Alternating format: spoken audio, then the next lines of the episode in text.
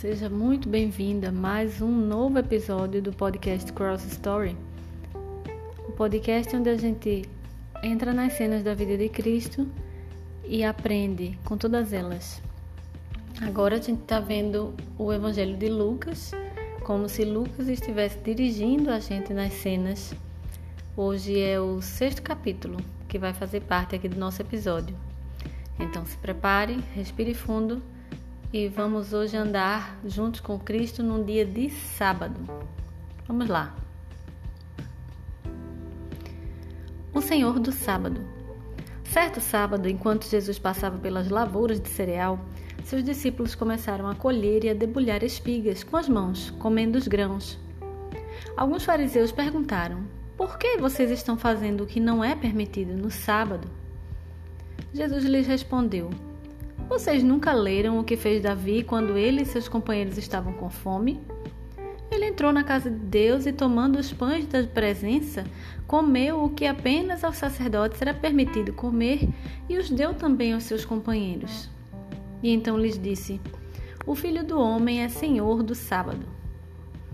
No outro sábado, ele entrou na sinagoga e começou a ensinar. Estava ali um homem cuja mão direita era atrofiada. Os fariseus e os mestres da lei estavam procurando um motivo para acusar Jesus, por isso o observavam atentamente para ver se ele iria curá-lo no sábado. Mas Jesus sabia o que eles estavam pensando e disse ao homem da mão atrofiada: Levante-se e venha para o meio. Ele se levantou e foi. Jesus lhes disse: Eu pergunto, o que é permitido fazer no sábado? O bem ou o mal?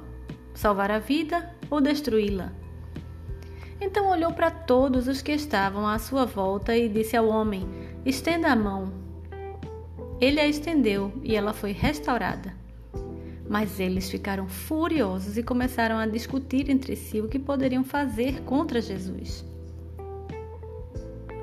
A escolha dos doze apóstolos.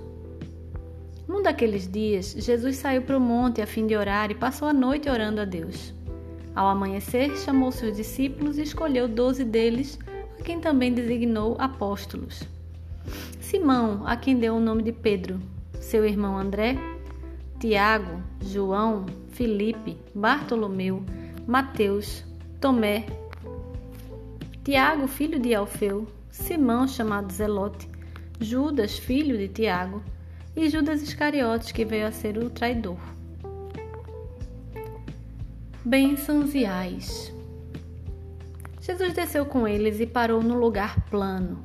Estavam ali muitos dos seus discípulos e uma imensa multidão procedente de toda a Judéia, de Jerusalém e do litoral de Tiro e de Sidom, que vieram para ouvi-lo e serem curados de suas doenças. Os que eram perturbados por espíritos imundos ficaram curados, e todos procuravam tocar nele, porque dele saía poder que curava todos. Olhando para os seus discípulos, ele disse: Bem-aventurados vocês, os pobres, pois a vocês pertence o reino de Deus. Bem-aventurados vocês que agora têm fome, pois serão satisfeitos. Bem-aventurados vocês que agora choram, pois haverão de rir. Bem-aventurados serão vocês quando os odiarem, expulsarem e insultarem, e eliminarem o nome de vocês como sendo mal por causa do Filho do Homem. Regozijem-se nesse dia e saltem de alegria porque grande é a sua recompensa no céu. Pois assim os antepassados deles trataram os profetas. Mas, ai de vocês, os ricos, pois já receberam sua consolação. Ai de vocês que agora têm fartura, porque passaram fome. Ai de vocês que agora riem, pois haverão de lamentar-se e chorar. Ai de vocês quando todos falarem bem de vocês, pois assim os antepassados deles trataram os falsos profetas o amor aos inimigos.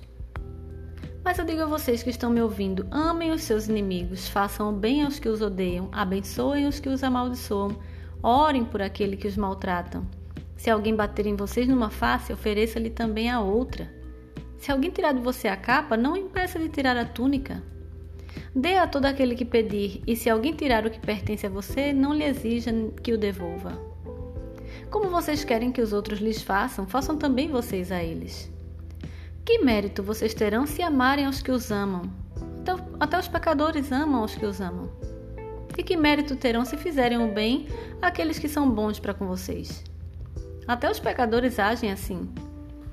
E que mérito terão se emprestarem a pessoas de quem esperam devolução? Até os pecadores emprestam a pecadores esperando receber devolução integral.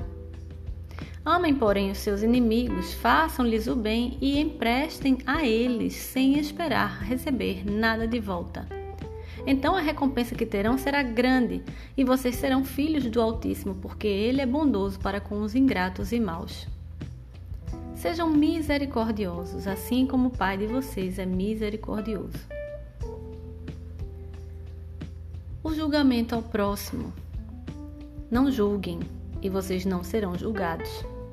Não condenem e não serão condenados. Perdoem e serão perdoados. Deem e será dado a vocês. Uma boa medida, calcada, sacudida e transbordante será dada a vocês. Pois a medida que usarem também será usada para medir vocês. Jesus fez também a seguinte comparação: Pode um cego guiar outro cego? Não cairão os dois no buraco? O discípulo não está acima do seu mestre, mas todo aquele que for bem preparado será como o seu mestre. Por que você repara no cisco que está no olho do seu irmão e não se dá conta da viga que está em seu próprio olho? Como você pode dizer ao seu irmão: Irmão, deixe-me tirar o cisco do seu olho? Se você mesmo não consegue ver a viga que está em seu próprio olho. Hipócrita, tire primeiro a viga do seu olho, e então você verá claramente para tirar o cisco do olho do seu irmão. A árvore e seu fruto. Nenhuma árvore boa dá fruto ruim, nenhuma árvore ruim dá fruto bom. Toda árvore é reconhecida por seus frutos. Ninguém colhe figos de espinheiros, nem uvas de ervas daninhas. O homem bom tira coisas boas do seu bom tesouro, em seu coração, e o homem mau tira coisas más do mal que está em seu coração, porque a sua boca fala do que está cheio o coração. O prudente e o insensato. Por que vocês me chamam Senhor, Senhor e não fazem o que eu digo? Eu mostrarei com quem se compara aquele que vem a mim, ouve as minhas palavras e as pratica. É como um homem que, ao construir uma casa, cavou fundo e colocou os alicerces na rocha. Quando veio a inundação, a torrente deu contra aquela casa, mas não a conseguiu abalar, porque estava bem construída. Mas aquele que ouve as minhas palavras e não as pratica é como um homem que construiu uma casa sobre o chão sem alicerces. No momento em que a torrente deu contra aquela casa, ela caiu e a sua destruição foi completa.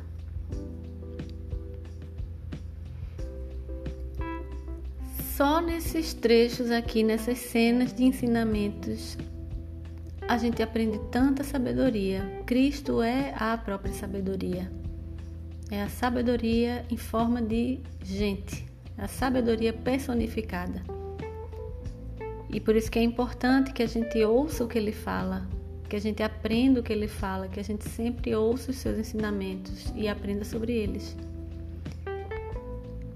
De tudo que a gente ouviu aqui, e eu aconselho você até a ouvir novamente, porque tem tanta preciosidade aqui que uma leitura só é pouco. É necessário que você entre realmente nesses ensinamentos, mergulhe aqui nessas cenas. Lucas aqui reproduz vários ensinamentos de Cristo, uma parte do Sermão da Montanha, junto com outras partes desse sermão e outros ensinamentos. Ele faz aqui um compilado nesse sexto capítulo de tudo isso.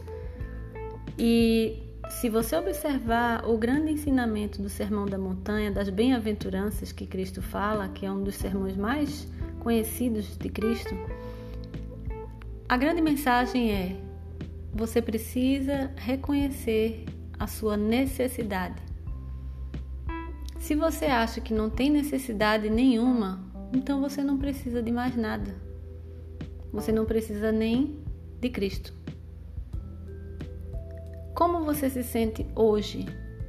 Do que você tem fome? Do que você tem sede? Você se vê doente em quê?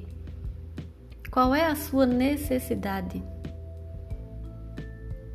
Ou você se vê sem sede, saciado, são?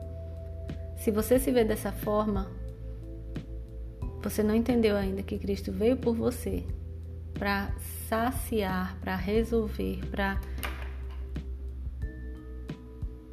acabar com a sua necessidade. Essa semana de 2022, a gente está em abril de 2022, hoje é dia 14, é a semana chamada Santa, e a gente tira esse tempo para rememorar as últimas horas, os últimos dias de Cristo aqui na Terra. E é nesse momento que a gente entende exatamente o que, é que ele veio fazer. Ele não foi apenas um mestre que veio ensinar coisas preciosas. Ele veio fazer isso também, mas isso não era o foco principal do, da sua missão. A missão de Cristo se revela na última semana de vida dele. E é para isso para satisfazer a necessidade de quem se percebe necessitado que ele vem.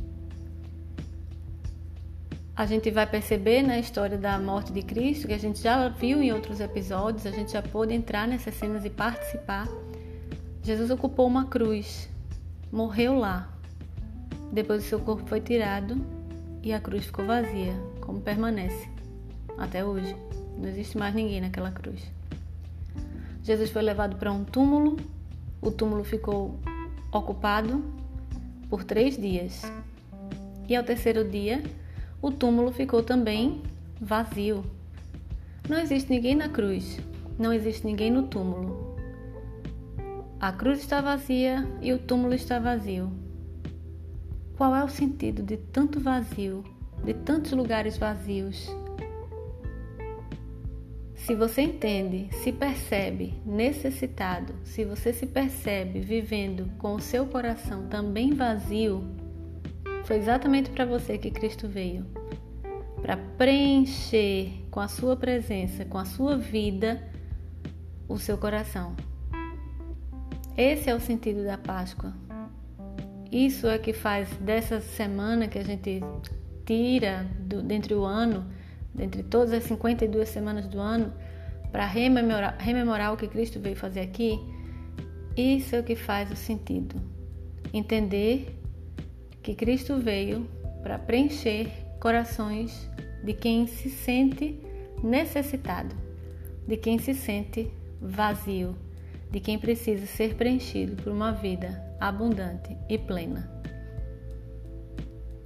Como é o seu coração? Como você se enxerga? Vou perguntar novamente: qual é a sua necessidade? Se você tem necessidade de vida, entenda que tudo isso foi por você, foi por mim. E receba, porque é um presente que custou muito caro, mas para nós é dado de graça. Nós não merecíamos, mas recebemos. E esse é o sentido da Páscoa. Feliz Páscoa para você, que essa data, que esse momento seja um momento diário, um momento do dia a dia, que você tenha essa vida abundante todos os dias. E todos os dias você receba a vida que Cristo trouxe para você. Até a próxima.